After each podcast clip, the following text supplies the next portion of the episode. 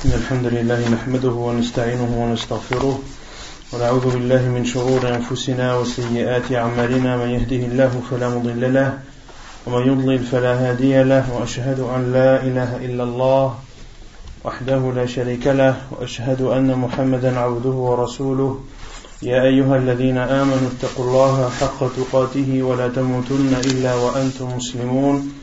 يا أيها الناس اتقوا ربكم الذي خلقكم من نفس واحدة وخلق منها زوجها وبث منهما رجالا كثيرا ونساء واتقوا الله الذي تساءلون به والأرحام إن الله كان عليكم رقيبا يا أيها الذين آمنوا اتقوا الله وقولوا قولا سديدا يصلح لكم أعمالكم ويغفر لكم ذنوبكم ومن يطع الله ورسوله فقد فاز فوزا عظيما أما بعد فإن خير الكلام كلام الله وخير الهدي هدي محمد صلى الله عليه وسلم وشر الأمور محدثاتها وكل محدثة بدعة وكل بدعة ضلالة وكل ضلالة في النار أما بعد Nous continuons l'explication du livre Al-Wajih, Fiqh Sunnati wal Kitab al-Aziz. Durant le dernier cours, on s'était arrêté à Bab Al-Rasb. Donc on avait terminé le Bab Al-Rasb. Al-Rasb qui est, en français? Le lavage. Non Lavage. Le lavage Le- la douche. Non, Al-Rasbu, pas Al-Raslu. Al-Rasbu. L'usurpation. L'usurpation. Donc, on avait traité durant le dernier cours le chapitre de Al-Umra wa Ruqba. Qu'est-ce que l'Umra wa Ruqba?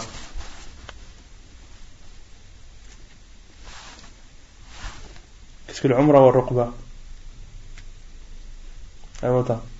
C'est le fait de donner une chose. C'est le fait de donner une chose, oui, durant un temps déterminé, durant un temps déterminé, délimité par le, le- la durée de vie de celui qui a donné ou de celui qui, qui a reçu le ahsant. et de donner une chose en donnant comme laps de temps, c'est-à-dire de donner une chose durant une période bien déterminée, et cette période bien déterminée, c'est soit la durée de vie du donateur, ou soit la durée de vie de celui à qui on a donné. Donc ça c'est concernant Al-Umra, qui est tiré du terme. Al-Umur. Et Al-Umur, ça signifie Ça signifie La durée de vie. Al-Umur signifie la durée de vie.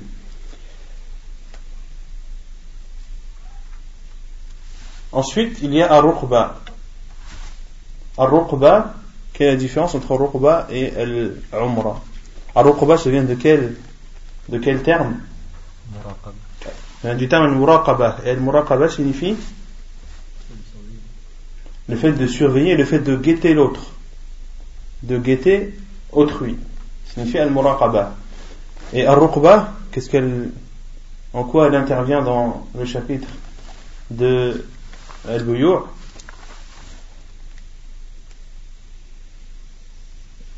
Quand je te dis arqabtuka hada al-bayt, ça signifie quoi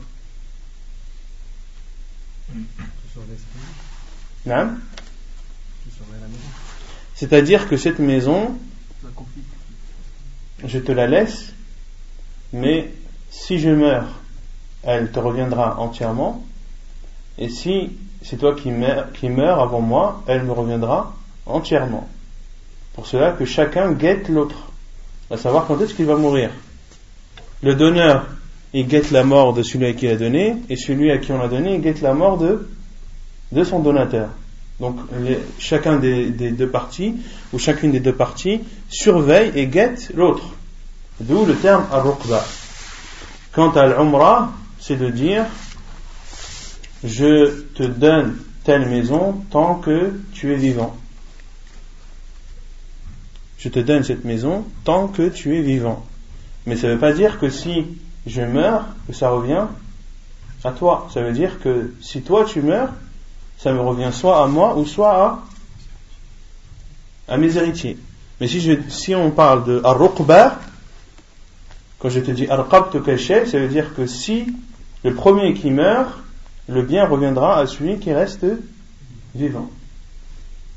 Vous avez compris la différence entre les deux? Quel est le jugement de l'islam sur al-umra et al-ruqba Par contre, pour la deuxième chose, le but, il est où?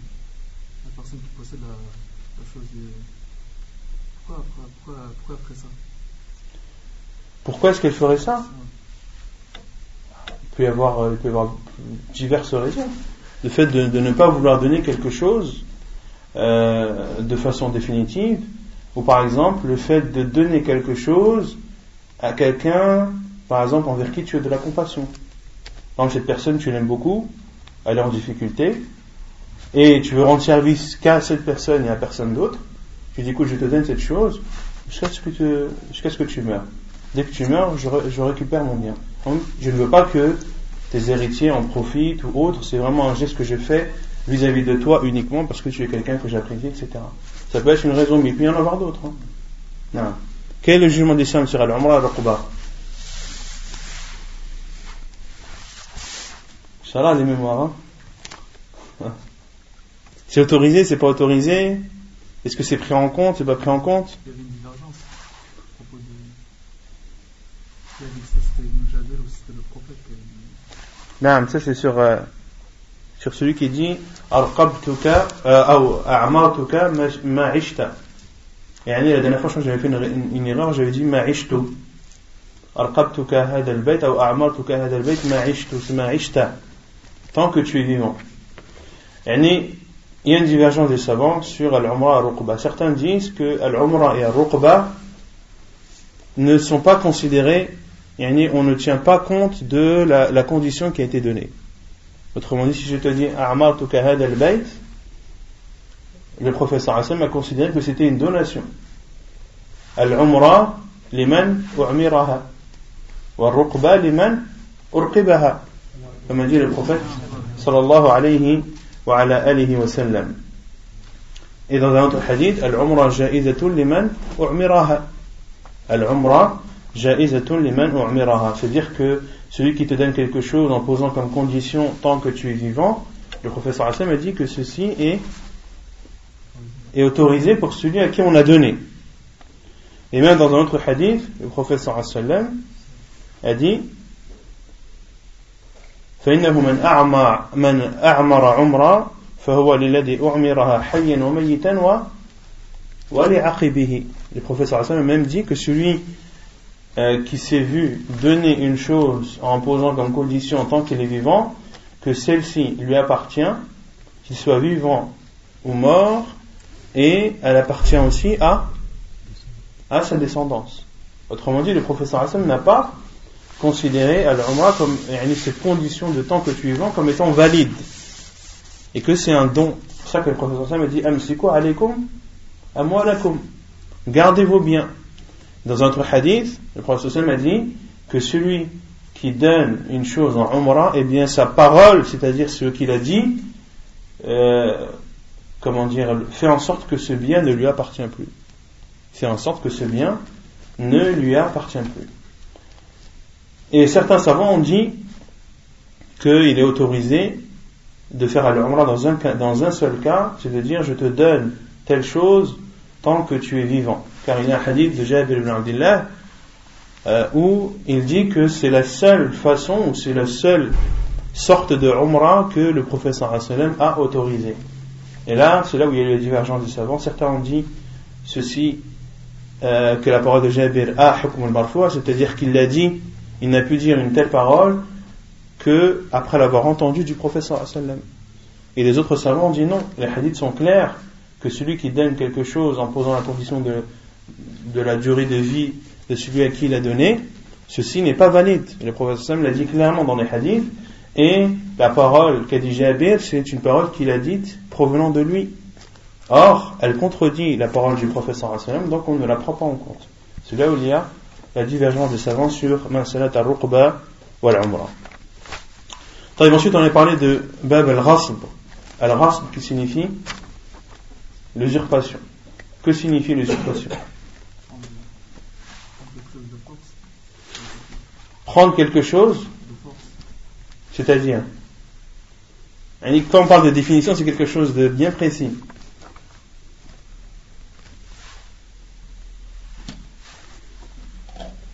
C'est prendre Quelque chose de force euh, sans se cacher en fait. C'est- C'est-à-dire. euh, prendre quelque chose de force sans se cacher. Moi, je sors de chez moi, j'ouvre ma voiture, mais je la prends de force. Et je démarre, j'accélère et tout de force.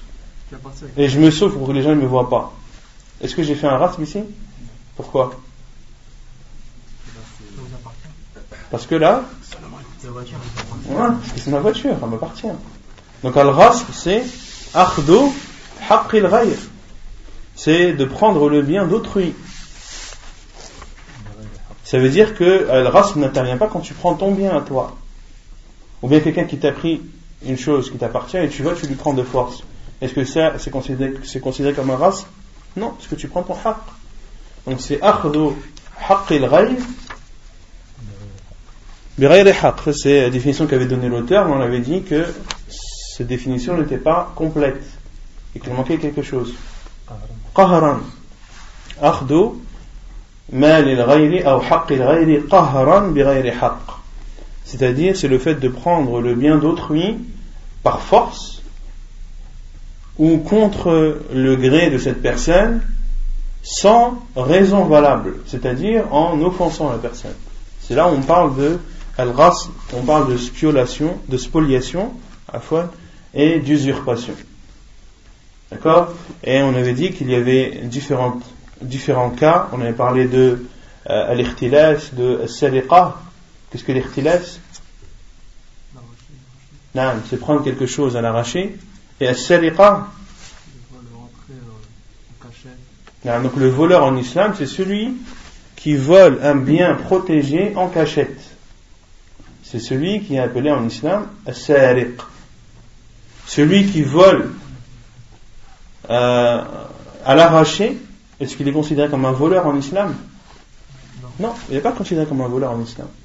Si quelqu'un se fait attraper à avoir volé à l'arraché, aux yeux de tout le monde, et qu'il est attrapé, est-ce qu'en islam on lui coupe sa main? Non, parce qu'il n'est pas considéré comme un voleur. Le voleur, c'est celui qui se rend chez les gens, qui va prendre ou qui se dirige vers des biens qui sont protégés, qui sont cachés chez les gens, et qui fait tout ceci en cachette. C'est celui, le voleur, qui lorsqu'il est pris en flagrant délit, euh, sa main doit être coupée en islam. Donc on avait cité le jugement de Al-Rasb, on avait dit que c'était une offense, que c'était interdit en islam. Allah dit et d'autres hadiths du prophète sallallahu alayhi wa sallam montrant que les biens des musulmans sont sacrés. Que les biens des musulmans sont sacrés. Est-ce qu'il est autorisé à celui qui a usurpé un bien de l'utiliser à son profit? Et que, doit-il faire? Il doit le rendre obligatoirement et il n'a pas le droit d'utiliser la chose qu'il a usurpée. Autrement dit, la chose qui ne lui appartient pas, qu'il a pris de force, c'est-à-dire contre le gré du propriétaire, et ceci sans justification. Ceci sans justification. Car on peut prendre le bien d'autrui par force, mais que ceci soit, justifié. Là, ce n'est pas considéré comme un raciste. Ensuite, on avait parlé du chapitre de euh, de celui qui est tué lorsqu'il défend ses biens, comment est-ce qu'il est, qu'il est considéré en islam Non, mais il est considéré comme shahid. Un homme a dit au prophète sallam أرأيت إن قتلني قال فأنت شهيد قال أرأيت إن قتلته قال هو في النار Celui qui veut prendre tes biens, tu as le droit de te défendre. Et un homme a dit au prophète sallam et si il me combat, le professeur Hassan a dit combat-le. Et le professeur Hassan a dit, l'homme a dit, et si il me tue, le professeur Hassan a dit tu es shahid. Et, et, cet homme a dit, et si je le tue, c'est-à-dire en défendant mes biens, le professeur Hassan a dit, il sera en enfer. Ensuite, on avait parlé de rasbul ard. Rasbul ard, c'est-à-dire usurper une terre. Quel est le jugement en islam de celui qui usurpe une terre? Et ceci est malheureusement répandu de plus en plus à notre époque, beaucoup prennent la terre des autres, voire même des, propres membres de sa famille, sans raison valable et contre le gré de celle-ci. quel est le châtiment de cette personne en islam hein?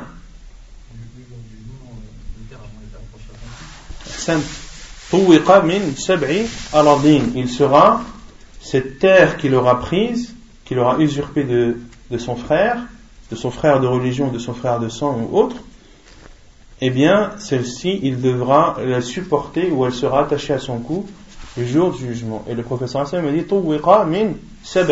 min. Il sera, ou cette terre sera accrochée, et une terre provenant des sept terres. Qu'est-ce que signifie cela? Min sab'i aradin, qu'est-ce que ça veut dire? Non Parce que quand on est propriétaire d'une terre, les sept terres qui sont en dessous nous appartiennent. C'est-à-dire que lorsque tu es propriétaire d'une terre, les sept terres, car Allah a créé sept cieux et, et sept terres, c'est-à-dire que tout ce qu'il y a en dessous t'appartient également. Tout ce qu'il y a en dessous t'appartient. Pour cela que euh, si quelqu'un veut creuser un tunnel sous, sous une terre qui t'appartient, il doit avoir ton autorisation. Car toute la terre en descendant est ta propriété. Et celui qui vole une terre ou usurpe une terre à son frère, il a usurpé cette, la, la, terre, l'année la plus haute, mais également la plus, la plus basse. Donc il devra supporter le poids de toutes ces terres, le jour du jugement, et tout ceci sera attaché sur son cou. On va parler maintenant de Bab al-Shuf'ah. J'ai pas compris quand tu as dit, ouais, par exemple, tu fais un cadeau à une personne qui travaille pour l'État. Non. Tu n'avais pas le droit de lui faire un cadeau. Non. Mais maintenant, moi, je suis à l'école, j'ai envie de faire un cadeau à mon professeur, j'ai pas le droit Non. T'as pas le droit, non Ici, c'est plus notre professeur, c'est-à-dire en fin de. On a dit, si c'est plus ton professeur, tu as le droit. Tu as le droit de lui donner un cadeau, ou tu as le droit de lui donner un cadeau, par exemple, le dernier jour de l'école en sachant que l'année suivante, ce ne sera plus ton, ton professeur. Le hadith, il est clair hein, sur ça. Non. Le hadith, il est clair sur ça. Euh, et pourquoi? Car, l'être humain est créé comme ça. Lorsqu'on lui fait un bien, un, présent ou un cadeau, obligatoirement, son cœur va être attaché à cette personne qui lui a fait. Et il va y avoir du favoritisme, même des fois inconsciemment. Même des fois inconsciemment. Quand tu vas noter et la copie d'un élève qui t'a jamais fait de cadeau et la copie d'un élève qui t'a fait un cadeau, il y a beaucoup de chances que, que tu sois plus indulgent et plus, et plus, plus compréhensif vis-à-vis de la copie de cet élève qui t'a donné un cadeau.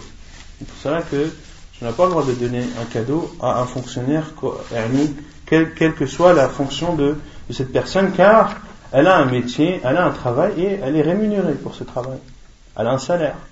L'État lui donne son salaire. Et le professeur Hassan m'a dit euh, qu'il reste dans la maison de ses parents et il verra si les cadeaux lui viennent.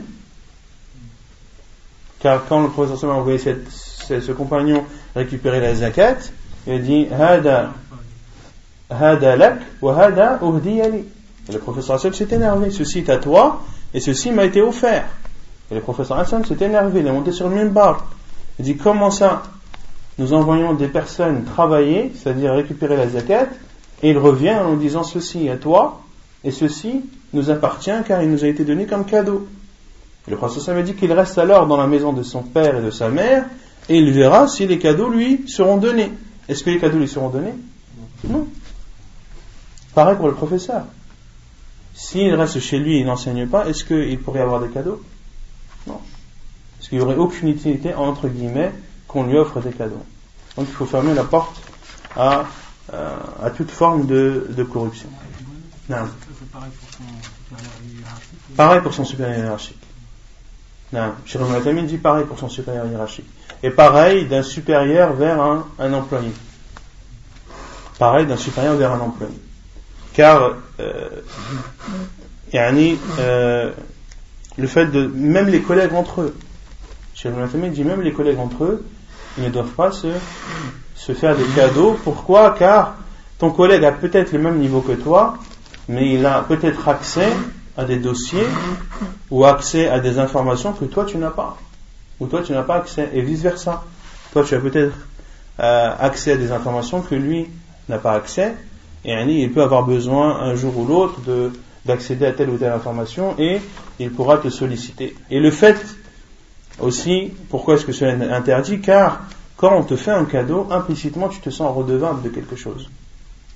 Si on t'offre quelque chose et qu'après on te demande un service et que tu refuses, en général c'est très très mal vu. Donc autant ne rien prendre, comme ça tu peux te permettre de refuser à ta guise. Ça c'est pour, que pour ceux qui travaillent pour, l'État. Que pour ceux qui travaillent pour l'État, ou même Cheikh va même euh, plus loin en disant même ceux qui travaillent dans une entreprise, entre eux que par exemple un employé ne doit pas faire de cadeau à son, à son, à son patron. Parce que son patron, après, obligatoirement, il va lui donner une place, ou il va le favoriser par rapport aux autres, ou il va fermer les yeux sur les retards, etc. etc. C'est interdit même. طيب باب الشفعة تعريفها الشفعة بضم المعجمة وسكون الفاء وهي لغة مأخوذة من الشفع وهو الزوج وفي الشرع انتقال حصة شريك إلى شريك كانت انتقلت إلى أجنبي بمثل العوض المسمى Donc الشفعة en islam, qui connaît la définition de shufa'a ou la traduction de shufa'a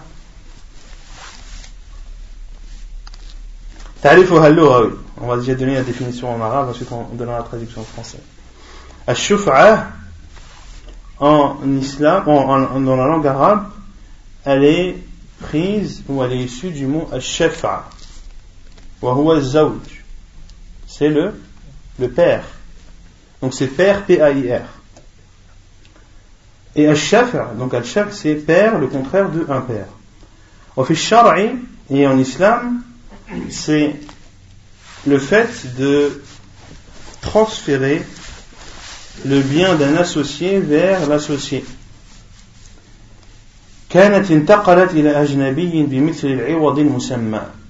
Et cette part avait initialement été transférée vers un étranger. Et cet associé la récupère selon le prix euh, qui, a, été fixé initialement. Autrement dit, c'est en, en, français, c'est la préemption. C'est le droit de, de préemption. C'est-à-dire que lorsque tu es associé avec quelqu'un qui a vendu sa part à quelqu'un d'autre, tu as, son associé a le droit de préemption, c'est-à-dire qu'il a le droit d'acheter cette part à celui qui l'a qu'il a acheté, à celui, qui, à celui qui, à qui son associé l'a vendu au même prix. Et les deux personnes ont un appartement. Chacun a mis, on va dire, 40 000 euros dans cet appartement. Et l'un des deux associés veut vendre sa part. Il vend sa part à une tierce personne. La tierce personne achète cette part. Le deuxième associé apprend que la part, l'autre part a été vendue. Là, il a il a le droit de préemption. C'est-à-dire qu'il a le droit d'aller voir la troisième personne et de lui dire je te rachète là la part qui t'a été vendue. Car c'est moi qui ai plus le droit. Au même prix. Euh, au même prix qu'il l'a acheté. Il est obligé d'accepter. C'est un haq du, de l'associé. C'est un droit de l'associé. C'est clair طيب ما تكون فيه الشفعة dans quel bien intervient la shufa'a? Autrement dit, est-ce que le droit de préemption, il intervient dans les biens, quels que soient ces biens, ou est-ce que c'est seulement une partie des biens? Autrement dit, c'est est-ce que cela concerne toutes les choses dont les personnes sont associées, ou est-ce que cela concerne seulement une certaine catégorie de biens? عن جابر بن عبد الله رضي الله عنهما قال قضى النبي صلى الله عليه وسلم في كل ما لم يقسم فإذا وقعت الحدود وصرفت الطرق فلا شفعة فمن كان له شريك في أرض أو حائط أو دار ونحو ذلك فلا يبيع حتى يعرض على شريكه فإن باع قبل العرض قبل العرض عليه فهو أولى بالمبيع. عن جابر قال قال رسول الله صلى الله عليه وسلم من كانت له نخل أو أرض فلا يبيعها حتى فلا يبيعها حتى يعرضها على شريكه. حديث صحيح رواه ابن ماجه. وعن أبي رافع قال قال رسول الله صلى الله عليه وسلم الشريك أحق بسقبه ما كان Donc selon Jabir ibn Abdullah radiallahu anhuma, il dit que le professeur a jugé ou a rendu obligatoire ou a considéré c'est-à-dire la préemption, le droit de préemption dans tout ce qui ne peut pas se partager. Dans tout ce qui ne peut pas se partager. Autrement dit, ici, le professeur Hassan a dit que le droit de préemption est un droit de l'associé si la chose sur laquelle ils sont associés ne peut pas se partager. Par exemple, une maison. Une maison avec un salon, deux chambres, une toilette et une salle de bain. Est-ce qu'elle peut se partager cette maison? Non. Elle ne peut pas se partager. Donc ici, le chevra entre en compte. Et lorsque les limites sont définies,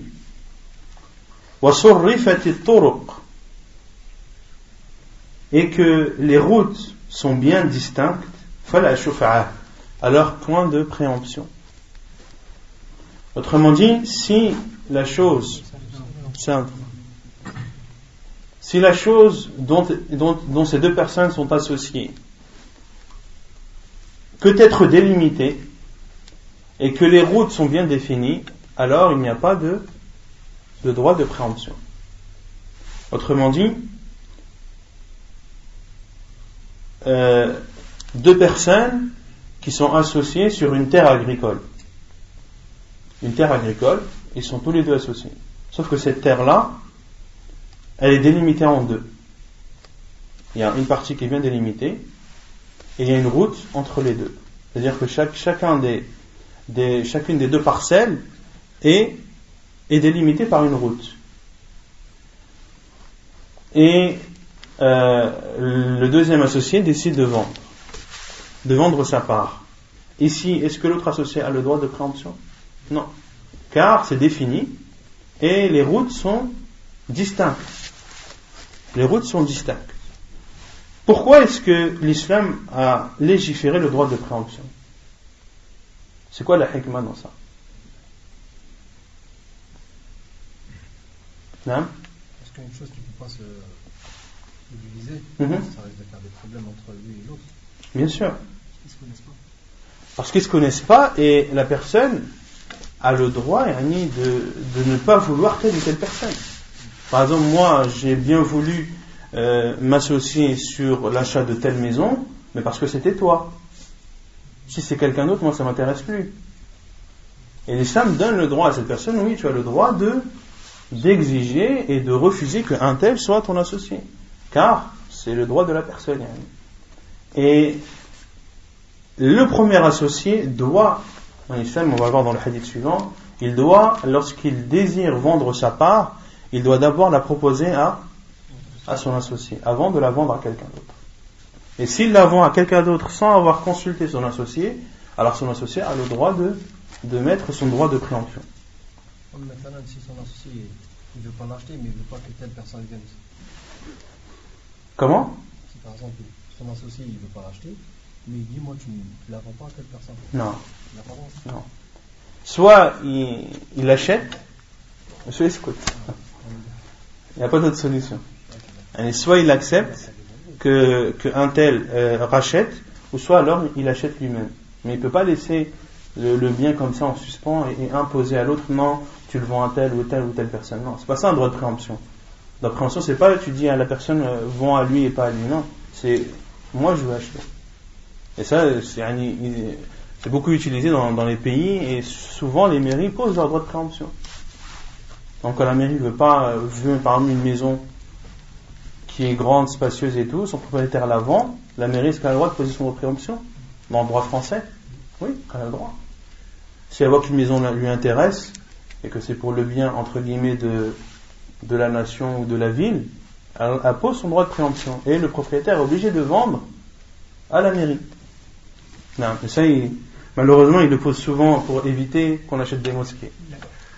Et quand les, les musulmans s'apprêtent à acheter un, un bien, ou une terre ou autre, souvent les mairies posent leur droit de préemption et sont obligés d'acheter euh, ce bien pour justement ne pas le laisser euh, aux musulmans. Non. Concernant les terres agricoles qui passent, c'est pareil pour un chemin. On peut la diviser en parts égales et la revendre. Lorsque c'est pas divisé, lorsqu'il n'y a pas de lorsqu'il n'y a pas de chemin différent, et c'est là aussi on voit la, la sagesse de l'islam, pourquoi est-ce que quand il n'y a pas de chemin différent, là l'associé a le droit de, de préemption? Il ne peut pas accéder à sa, à sa partie. Non, parce qu'il n'y a qu'un chemin. Oui. Et il y a des personnes qui, des fois, ne veulent pas qu'un tel, ou par exemple, lui, il a, il a un 4x4 ou il a un, tracteur, il ne veut pas que des voitures passent, il ne veut pas que des motos passent. Quand le chemin est unique qui amène vers cette terre-là, c'est là où le droit de, de, de, de- de préemption intervient. Naam. Donc dans ce hadith, et c'est l'avis de la plupart des savants, ils considèrent que Al-Shufa'a n'intervient que dans l'aqar. Qu'est-ce que l'aqar?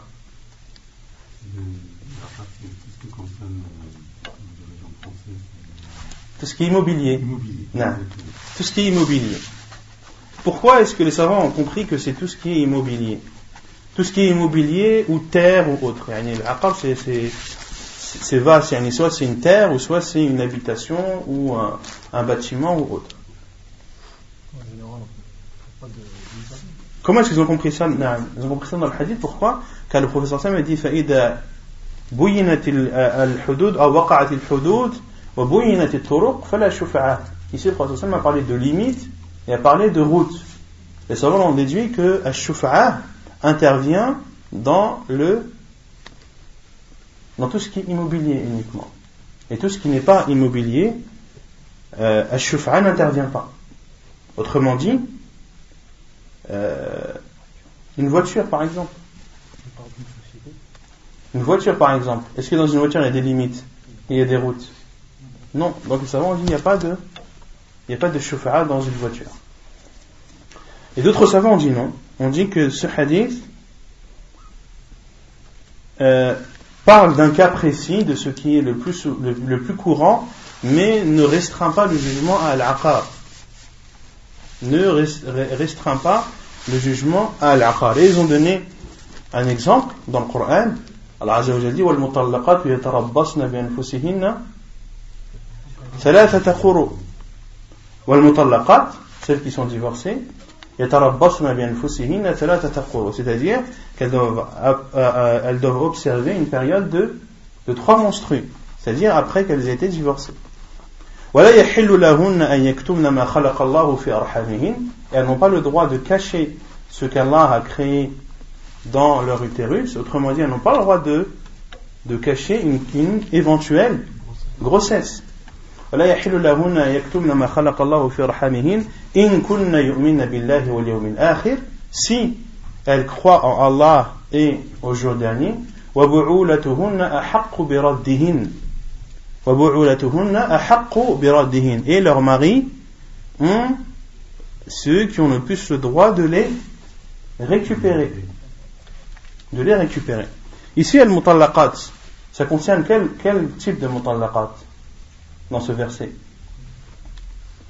Sachant qu'Allah Azzawajal a dit à la fin du verset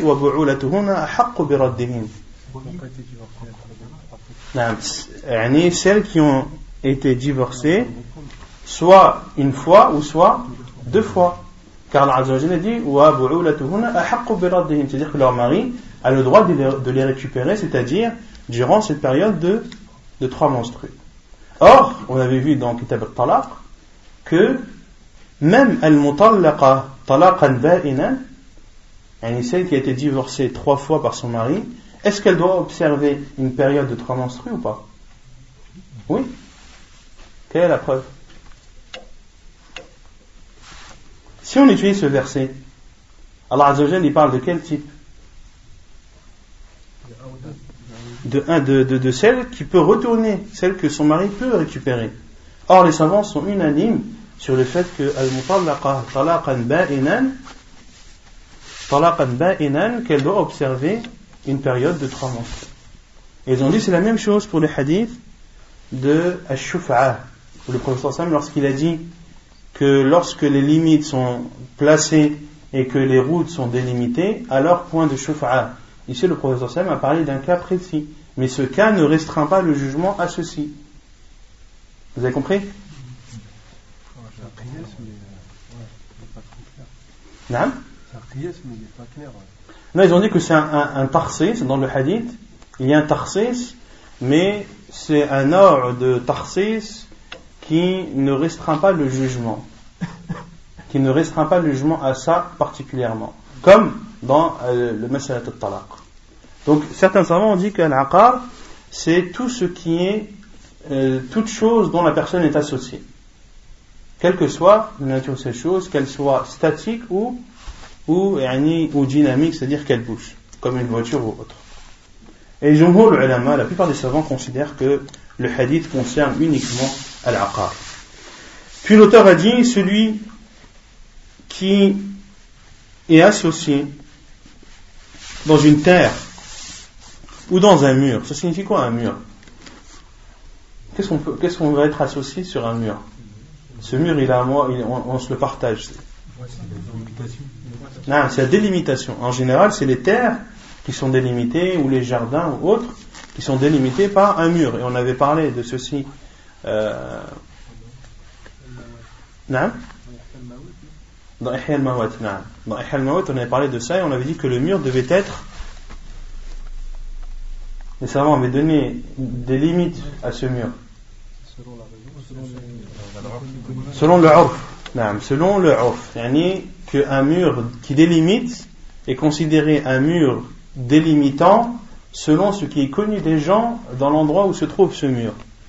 Yani si c'est un mur de 30 cm, dans certains pays, cela n'est pas considéré comme une délimitation. Et chez d'autres personnes, un mur qui délimite, c'est un mur qui, est au-dessus de la taille d'un être humain. Et chez d'autres, un mur délimitant, c'est un mur qui est difficilement euh, franchissable. D'accord? Donc tout dépend de al de ce qui est connu chez les gens dans l'endroit où se trouve ce mur.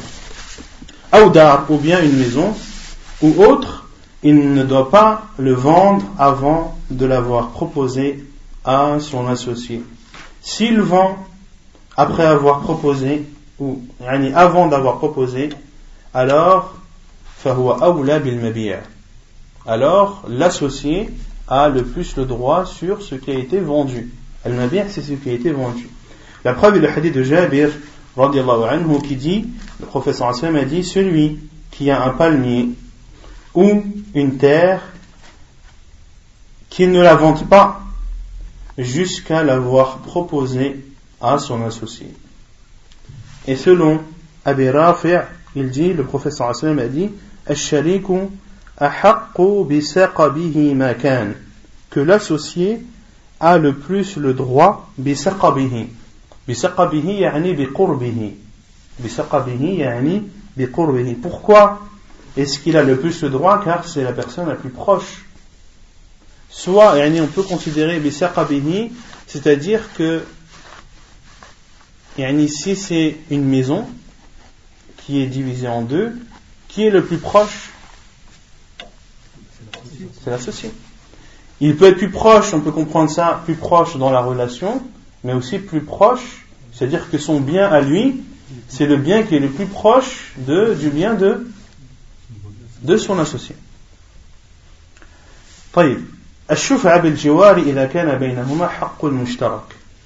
Ensuite ici l'auteur parle de, du chapitre de, du droit de préemption du voisin. C'est-à-dire est-ce que le voisin a un droit de préemption. Lorsqu'il y a entre les deux un bien commun. Ici, on ne parle plus de, de là, on ne parle plus de d'associé, là, on parle de, voisin. Là, on parle de voisin. Est-ce que le voisin a le droit de préemption ou pas? C'est-à-dire, si toi tu vends ta maison, est-ce que ton voisin a le droit de te dire non, non, non, moi je veux pas que tu vendes ta maison, je veux l'acheter moi. En islam, est-ce qu'on lui donne raison ou pas? Oui. C'est ton bien. Inch'Allah. C'est pas aussi simple que ça. On dit pas oui, on dit pas non, on dit oui selon des conditions. Il y a trois avis des savants. Certains savants ont dit oui, que le al-jar euh, a le droit de, préemption. Mutlaqan. Quelles que soient les circonstances. Car il y a un hadith du professeur où le professeur dit Al-jaru bi que le voisin a le plus le droit de par sa proximité. D'autres savants ont dit la D'autres savants ont dit non, le voisin n'a pas de droit de préemption, quelles que soient les circonstances. Car le professeur Hassan a dit فإذا بينت فإذا بينت الحدود يعني وقعت الحدود وبينت الطرق فلا شفاعة le professeur Sam a dit lorsque les limites sont présentes et que les routes sont délimitées, alors point de point de préemption. Et qui dit voisin dit il a sa maison avec ses quatre murs, donc c'est délimité, donc il n'a pas à donner ou à imposer son droit de préemption, quelle que soit la circonstance. Et d'autres savants ont dit non. On dit tout dépend si le voisin a un bien commun avec toi ou pas. S'il a un bien commun, alors oui, il a le droit d'utiliser son droit de préemption. S'il n'a pas de bien commun, alors non, il n'a pas le droit. Et ça, c'est l'avis de, de beaucoup de savants, comme Cheikh Islam ibn comme l'imam ibn al-Qayyim, euh, rahimahum et comme Cheikh ibn al à notre époque, Cheikh al-Fawzan et beaucoup d'autres, qui considèrent que le voisin a le droit d'utiliser d'utiliser la préemption lorsqu'il y a un bien commun. Qu'est-ce que ça peut être un bien commun?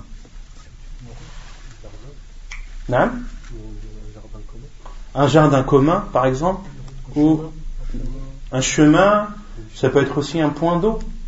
Par exemple, les deux maisons ont un seul point d'eau commun. Là, le voisin a le droit de dire non, ma maison, je veux pas que tu la vendes, c'est moi, moi je vais l'acheter.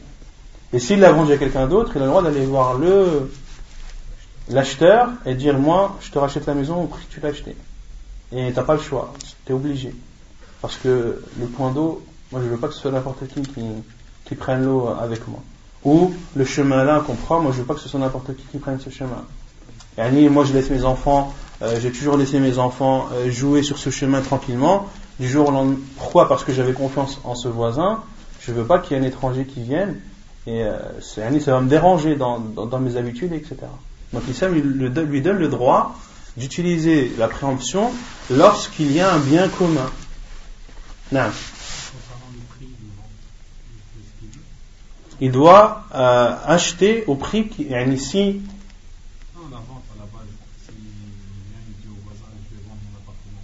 Non.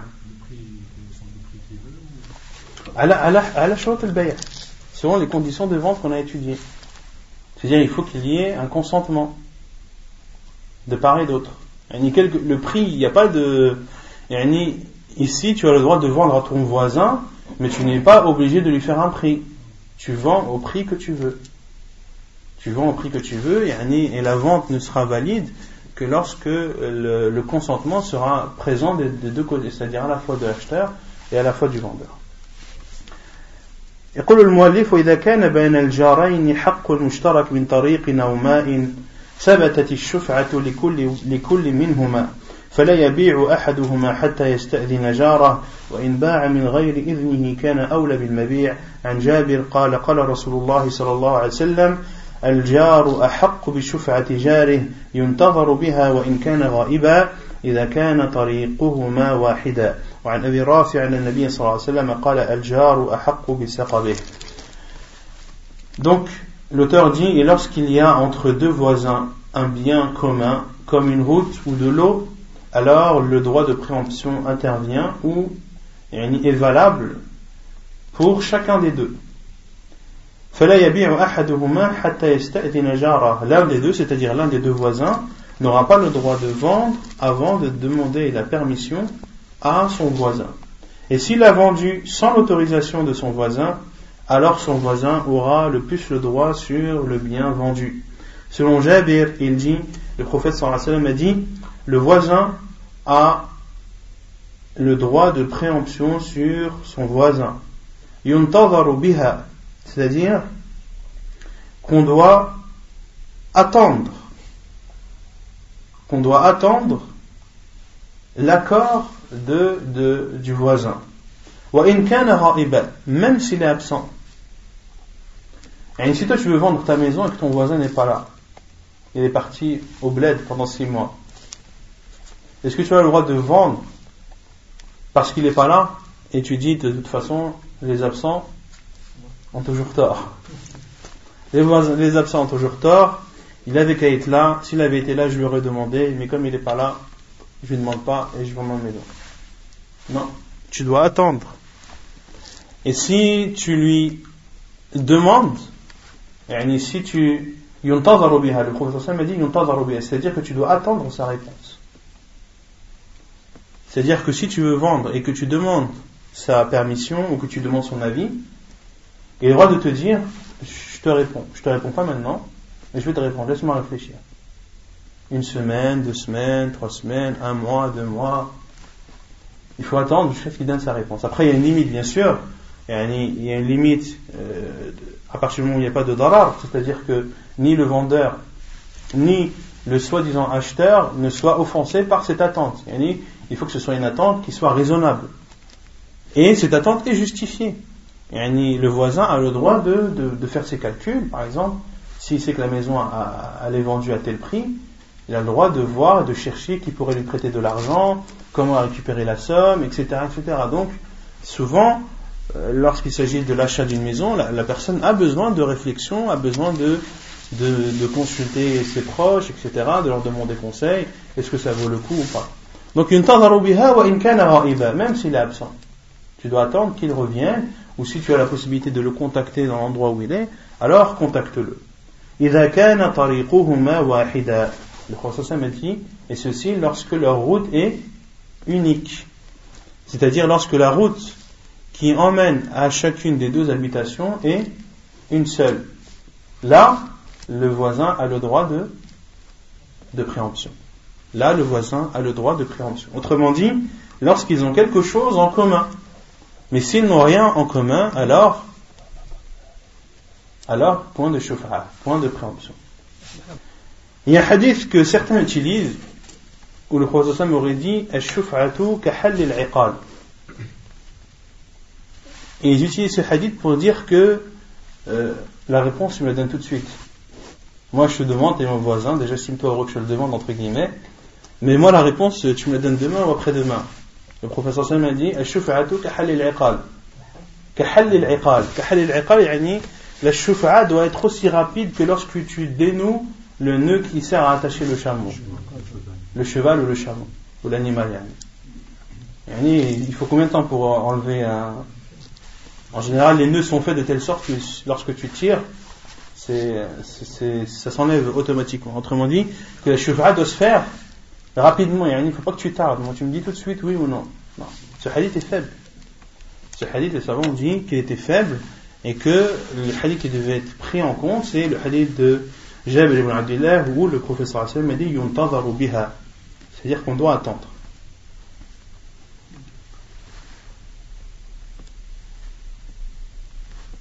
c'est bon pour euh, Bab al-Shufa'a? Bab al-Wikala on peut dire al-wikala ou bien al-wakala. Les deux sont, les deux sont valables. تعرفها الوكالة بفتح الواو وقد تكسر التفويض والحفظ تقول وكلت فلانا إذا استحفظته ووكلت الأمر إليه إذا فوضته إليه وهو في الشرع إقامة الشخص غيره مقام نفسه مطلقا أو مقيدا Donc la al-wikala qui peut se dire al-wikala bi al-wakala bi fath al-waw ou al-wikala bi kasr al-waw signifie at-tafwid wal hifd c'est-à-dire le fait de léguer quelque chose et de remettre quelque chose wal hifd et de confier quelque chose pour qu'il soit préservé تقول وكلت فلانا إذا استحفظته c'est-à-dire que je lègue telle personne lorsque je veux qu'elle protège quelque chose.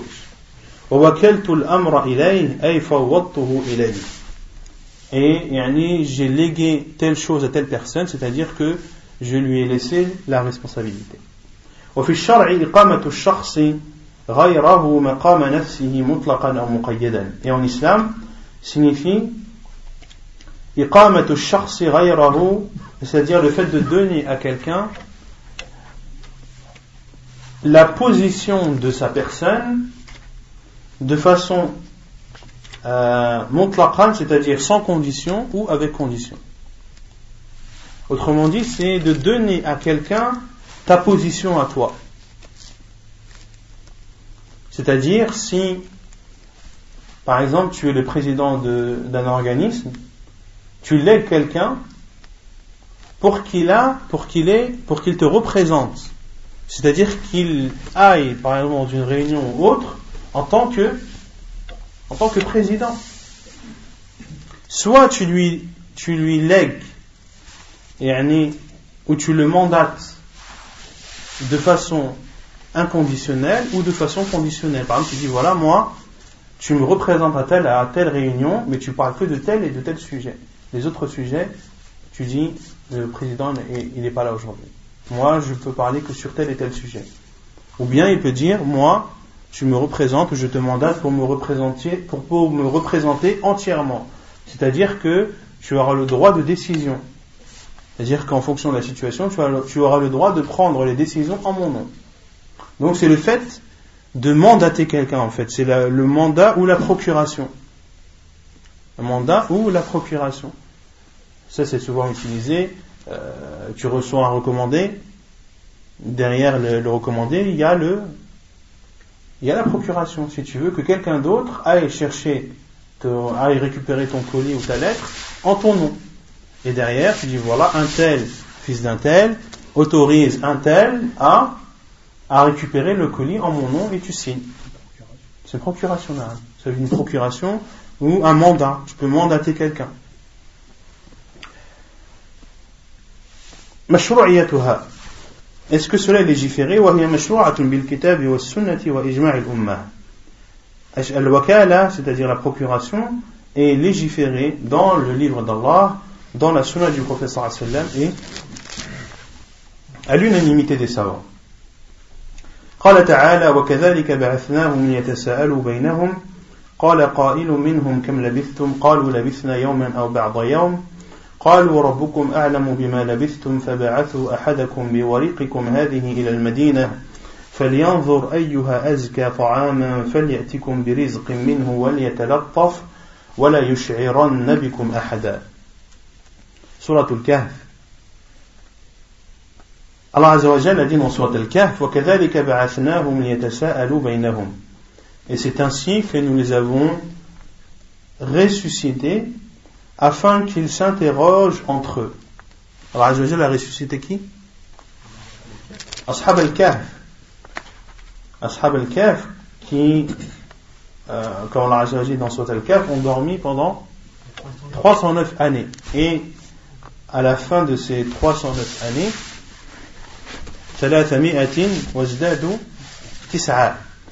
euh, après ces 309 années, Allah Azzawajal les a ressuscités. Pourquoi est-ce que Allah a utilisé le terme ressuscité? Ainsi, nous les avons ressuscités alors qu'Allah nous les avait seulement qu'endormis. Non Non.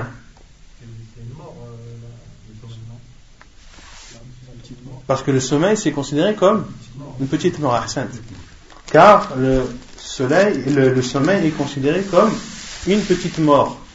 Mais moi, c'est quoi la preuve que le sommeil, c'est une mort, une petite mort Non C'est quoi le verset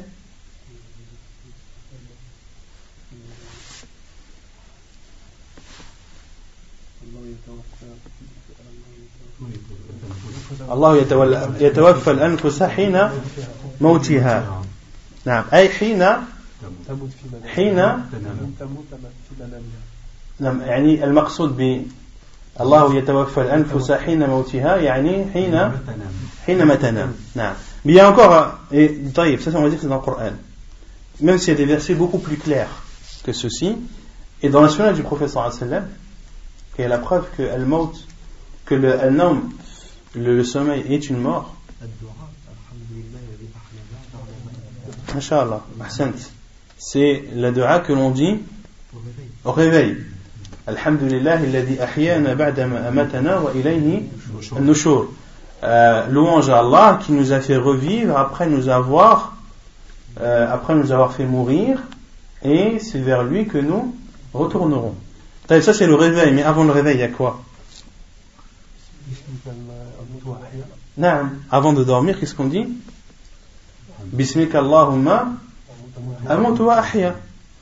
Allah, au nom de toi, oh Allah, je vis et je meurs. Autrement dit, c'est en ton nom que je dors et que je me réveille. D'accord? Donc tout ceci prouve que la mort, le sommeil est une petite mort. Et il est souvent dit que al-maut, maut. Que le sommeil est le frère de la mort.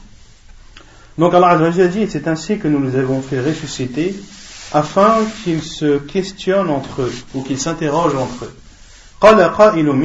L'un d'entre eux, c'est-à-dire l'un de, ces, l'une de ces personnes qui ont dormi dans la caverne, a dit Kam Combien êtes-vous restés C'est-à-dire dans cette caverne? Ils ont dit nous sommes restés ici un jour ou quelques jours. Pourquoi est-ce qu'ils ont dit un jour ou quelques jours Non bah, S'ils ne savent pas exactement pourquoi est-ce qu'ils ont dit un jour ou quelques jours Non Non, mais il y a quelque chose qui a fait que. La position du soleil. Non, c'est la position du soleil.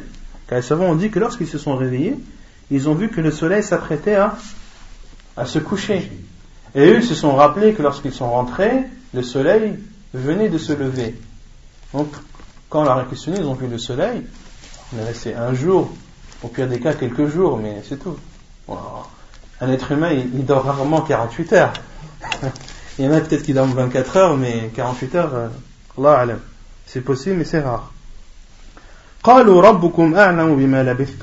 Ils ont dit, votre Seigneur, c'est mieux combien vous êtes restés. Autrement dit, ça ne sert à rien de polémiquer sur combien de jours vous êtes resté dans la caverne, car ceci n'a pas de. Il n'y a pas d'intérêt. Il n'y a pas d'intérêt. Et c'est Allah Azzawajal qui le sait. Et quoi que vous puissiez dire, à savoir un jour, deux jours, trois jours ou, plus ou moins, ceci ne sera pas fondé sur, sur une preuve. Et les savants ont déduit de ce verset qu'une personne ne doit pas parler sans science.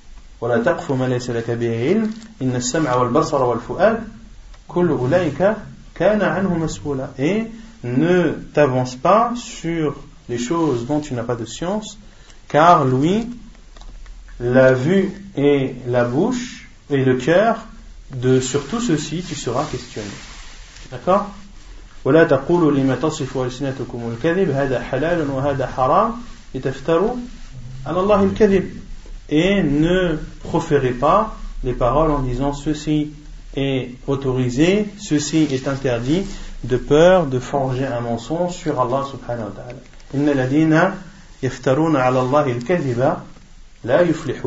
Et ceux qui forgent sur Allah des mensonges ne connaîtront jamais la réussite. Donc, lorsque tu dis halal ou haram, il faut que tu aies une preuve qui te permette de dire cela. Car si tu dis cela sans preuve, tu risques de mentir sur Allah subhanahu wa ta'ala. فابعثوا أحدكم بورقكم هذه إلى المدينة Envoyez l'un d'entre vous بورقكم هذه Qu'est-ce que le wariq L'argent. Le wariq c'est l'argent, c'est-à-dire l'argent, l'argent, le fleu ou l'argent, le, le, la matière ou les deux Est-ce que c'est le flux ou est-ce que c'est l'argent, la matière Ou les deux Hein Moi je dis les deux.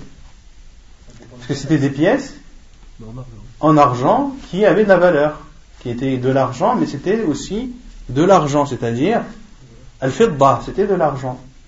C'était des pièces de monnaie, mais c'était des pièces de monnaie qui étaient en, en argent. Autrement dit, c'était des, comme au temps des salafs, c'était des dirhams. Et ad dinar, ce sont des pièces qui sont en or, et ce sont des, des dinars. Donc il y a les dinars qui sont des pièces en or, et les dirhams qui sont des pièces en argent. Donc c'est de l'argent en argent. Biwariqikum hadhi ila al-Madina. Envoyez l'un d'entre vous avec ces pièces en ville. Et qu'il regarde dans cette ville ce qu'il y a de mieux comme nourriture. Pourquoi est-ce que ils ont de suite demandé à ce qu'on achète de la nourriture? Quand on se réveille le matin, après une nuit de sommeil, en général, on a faim. Mais après 309 années de sommeil, la faim est indescriptible. Donc ils ont dit, euh, choisissez l'un d'entre vous qui prenne ces pièces et qui a acheté de la nourriture en ville, mais pas n'importe quelle nourriture, hein, de la bonne nourriture. et qu'il vous ramène de ceci, de la ville, une pourvoyance. Qu'est-ce que signifie Qu'il soit discret. C'est-à-dire qu'il n'attire pas l'attention des gens sur lui. Pourquoi? Parce qu'il risque de retourner à la. Pourquoi Après, c'est cité dans le verset par la suite. إنكم إن يظهروا عليكم يرجموكم أو أو يعيدوكم في ملتهم ولن تفلحوا إذا أبدا. Car si ils vous, s'ils vous, ils vous attrapent, ou s'ils ont, ils ont la main sur vous, yarjumukum, ils vont vous lapider. Ou bien, ils vont vous demander de, de, de renier votre religion et de, de, suivre leur religion, sachant qu'ils adoraient d'autres divinités en dehors d'Allah subhanahu wa ta'ala.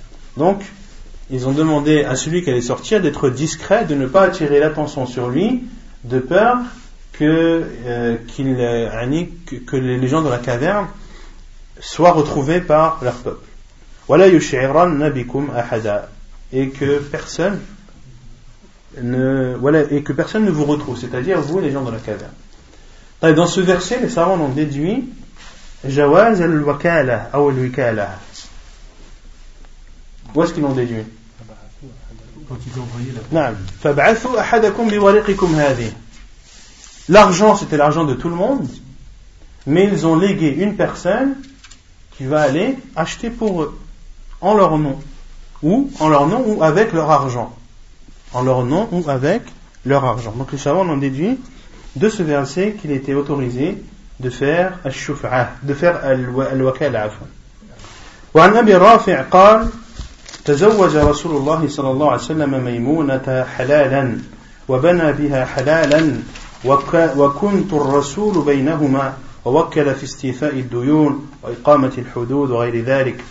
وأجمع المسلمون على جوازها بل على استحبابها لأنها نوع من التعاون على البر والتقوى إذ ليس كل إنسان قادرا على مباشرة أموره بنفسه فيحتاج إلى توكيل غيره ليقوم بها نيابة عنه.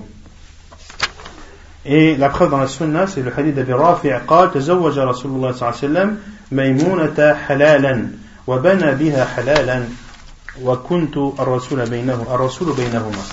Donc son Abi Rafi, il dit, le professeur sallam s'est marié à Maïmouna en étant, en étant halal, c'est-à-dire qu'il n'était pas, qu'il n'était pas muhrim, que le professeur sallam n'était pas en état de, de sacralisation. Et il a consommé le mariage avec elle en étant halal, c'est-à-dire il n'était pas en état de sacralisation. Et j'étais l'intermédiaire entre les deux. Autrement dit, le professeur lorsqu'il était à Médine, avait envoyé Abi Rafi' dans la famille de Maïmouna pour commencer les démarches du mariage. D'accord? Le professeur ne pouvant pas se déplacer, a envoyé Abi Rafi' demander la main de Maïmouna, demander Maïmouna en mariage. Donc ici, le professeur sallam a, euh, a mandaté qui? Abi Rafi' dans le mariage. D'accord? On avait vu dans Kitab al-Nikah que lors de, du aqd, lors, lors, du contrat de mariage, le, le, le, il devait avoir l'accord du tuteur, parmi les conditions il y a l'accord du tuteur, et on avait dit qu'il était autorisé de de wakkel, c'est-à-dire que euh, pendant la, la, cérémonie de mariage, c'est soit, on avait dit que parmi les choses également il y avait l'ejab al-qaboul, c'est-à-dire le fait de demander euh, le, le, mariage et le fait que le tuteur accepte et donne sa fille en mariage, que cela pouvait être fait par le tuteur de la fille ou par quelqu'un qu'il avait désigné ou qu'il avait mandaté.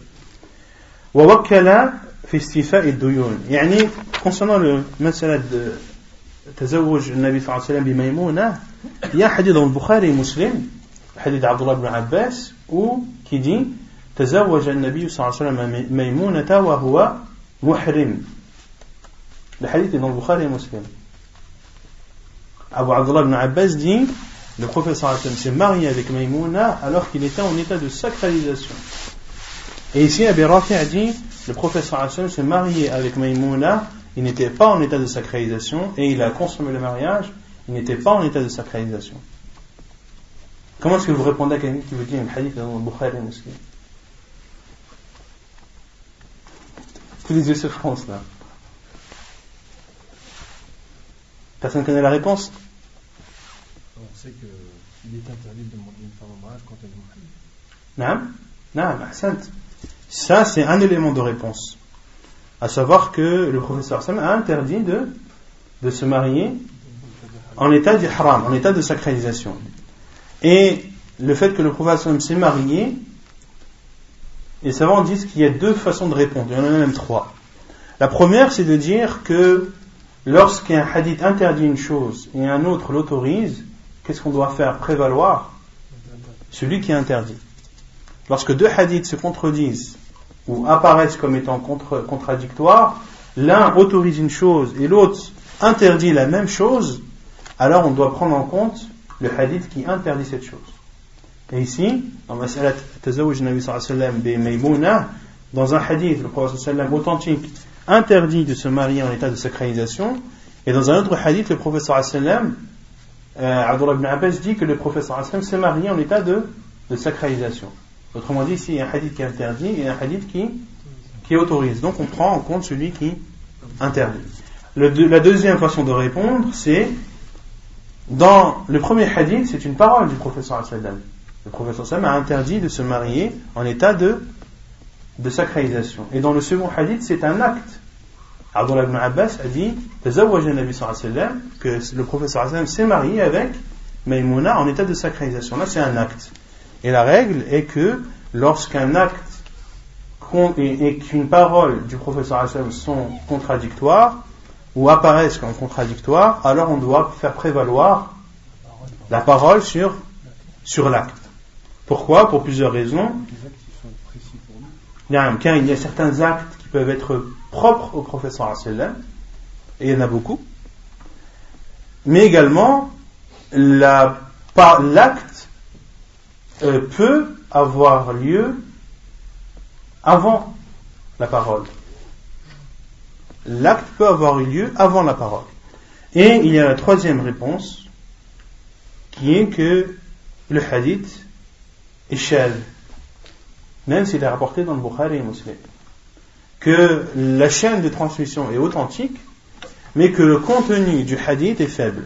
C'est-à-dire que c'est un le contenu du hadith contredit l'ensemble des autres hadiths, et parmi ces hadiths, la parole même de Maïmouna, anha, qui dit Tazawwajani nabi sallallahu alayhi wa sallam halalan.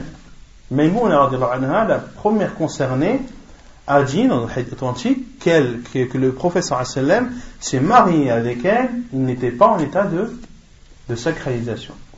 Pour cela que certains tabi'in, même parmi eux euh, Saïd ibn Musayyab, qui est, qui, est, qui est nommé ou qui est appelé euh, Sayyid al-Tabi'in, Sayyid al-Tabi'in, le, le meilleur des tabi'in, a dit هذا الحديث خطأ clairement que ce hadith est une erreur et d'autres comme le Cheikh l'Islam Tamiya et l'Imam al-Qayyim on dit هذا الحديث شاذ يعني متنه شاذ c'est-à-dire que son contenu contredit le contenu de hadiths qui sont plus nombreux et authentiques aussi.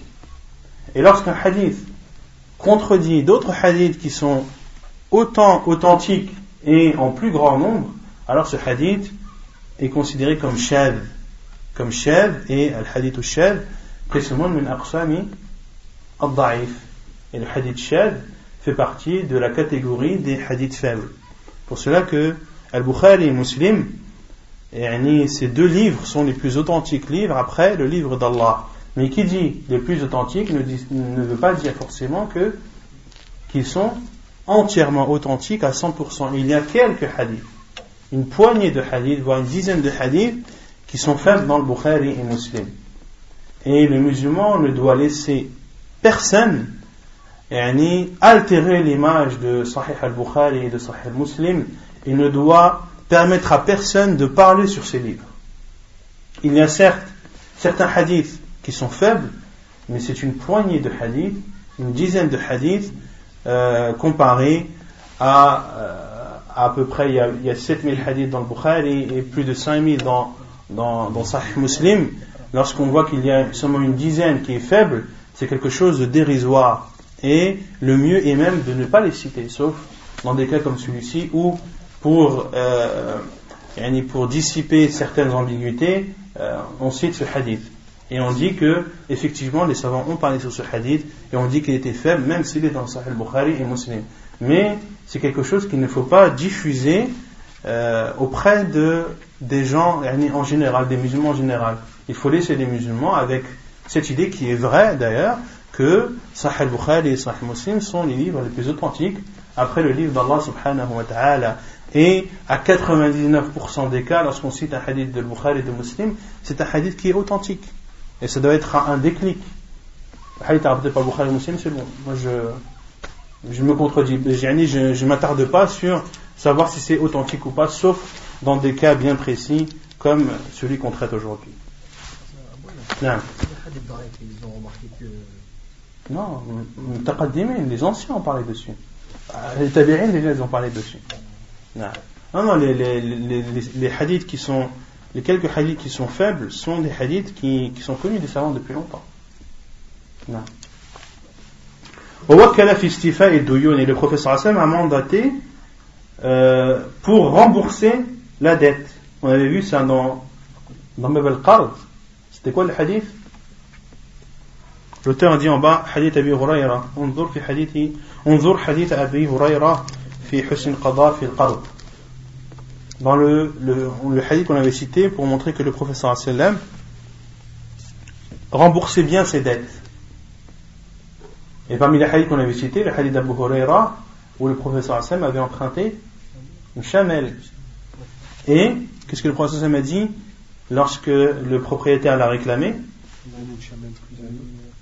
Il a dit quoi? Il a dit A'touhu, c'est-à-dire donnez-lui. Autrement dit, prenez la chamelle qui, ils, ont, ils ont cherché dans le chamelle du professeur Hassan, ils ont vu qu'il n'y avait pas de chamelle qui avait le même âge que celle que le professeur Hassan avait empruntée. Mais toutes les chamelles qu'il avait, elles étaient plus âgées, donc elles avaient plus de valeur. Donc ils ont dit au professeur on n'a pas trouvé de chamelle qui a, même, qui le même âge que celle que tu as que tu as emprunté. Et le prophète a dit Atourhu.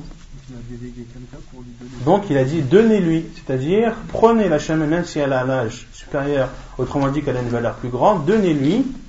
Et euh, le prophète a donc légué quelqu'un pour qu'il rembourse sa dette à celui, à, l'emprunteur. Le fait que le prophète dit Atourhu est une preuve qu'on a le droit de léguer dans le remboursement des dettes. et qu'une dette, tu n'es pas obligé de la rembourser toi de tes propres mains. Wa iqamatul hudud, pareil pour l'application des sentences, le professeur Sam a, euh, a mandaté plusieurs personnes pour appliquer la sentence, car euh, celui qui doit appliquer la sentence en islam, c'est qui? Non. C'est une erreur, ça. Al-Qadi juge. Le juge, il, il, il, il proclame la sentence. Mais en aucun cas, un juge ne la met en pratique. C'est deux choses différentes. Le juge dit, voilà, la sentence d'un tel, c'est ça. Mais il n'a pas le droit de la mettre en pratique. Celui qui la met en pratique, c'est Al-Hakim, na'am.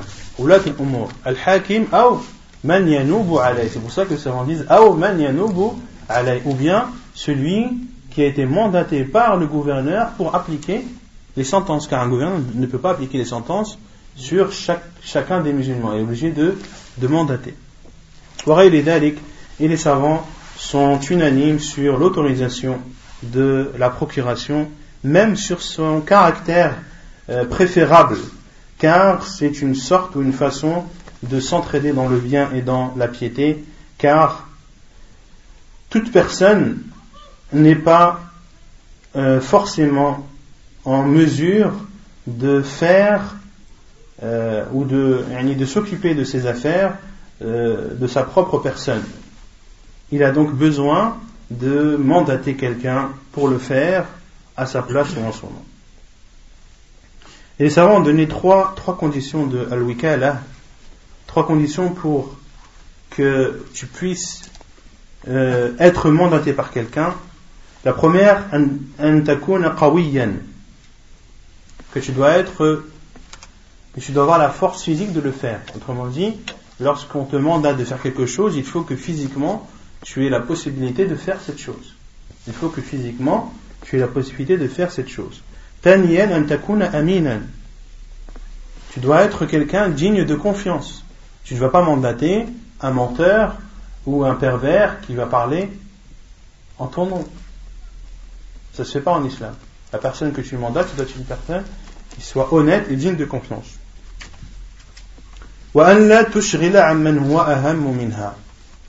Et la chose sur laquelle tu seras mandaté ne doit pas être, euh, ne doit pas passer au-dessus de tes priorités.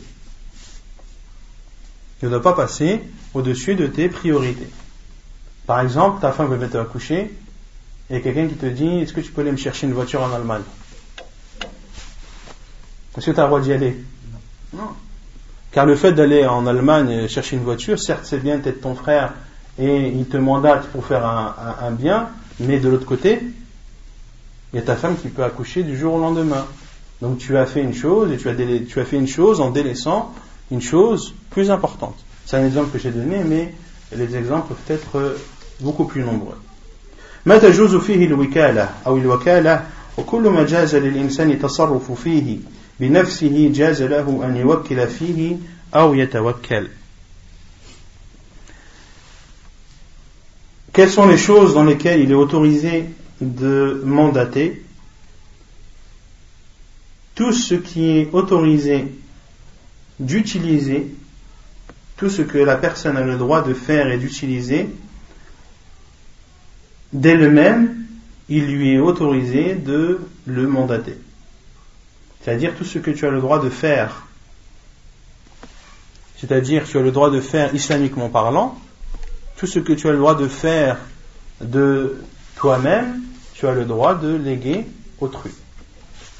الوكيل أمين والوكيل أمين فيما يقبضه وفيما يصرفه ولا يضمن إلا بالتعدي لقوله صلى الله عليه وسلم لا ضمان على مؤتمن لا ضمان على مؤتمن حديث حسن et celui qui est mandaté est amin c'est-à-dire qu'il est digne de confiance dans, ce qu'on lui confie comme tâche ou comme bien. Il ne doit donc euh, être garant de cette chose que lorsqu'il a manqué à une obligation.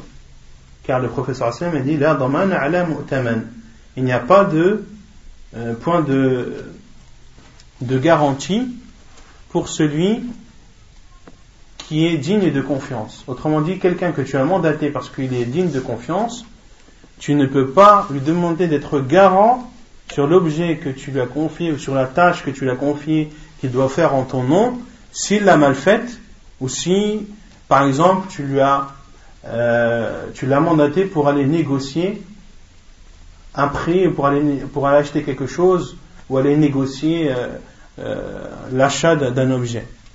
Et toi, en allant là-bas, bah, tu as négocié, mais c'est pas passé.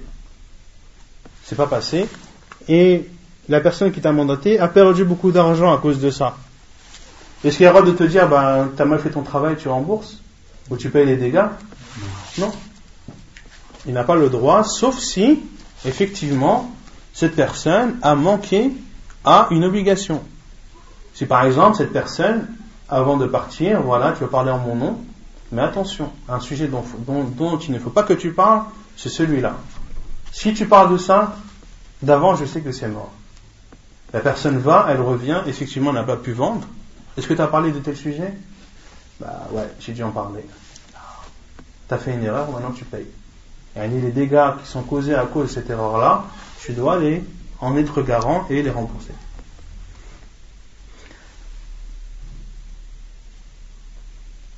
Est-ce qu'il est autorisé de mandater dans une adoration hein Pour le Hajj Est-ce qu'il est autorisé de mandater pour le Hajj Non, si tu n'as pas la capacité physique, tu as le droit. Mais est-ce que c'est une règle Dans le Hajj, d'accord. Pour le Hajj, on va dire c'est autorisé. Mais pour les autres Non non, donc les savants disent que les adorations dans lesquelles, tu n'as pas, dans lesquelles il n'y a pas de procuration, tu, n'as pas le droit de le faire. Autrement dit, il y a des, des adorations où autre que toi a le droit de le faire pour toi. Par exemple, est-ce que tu auras de jeûner pour ton père, par exemple? S'il est mort, tout dépend s'il est mort comment.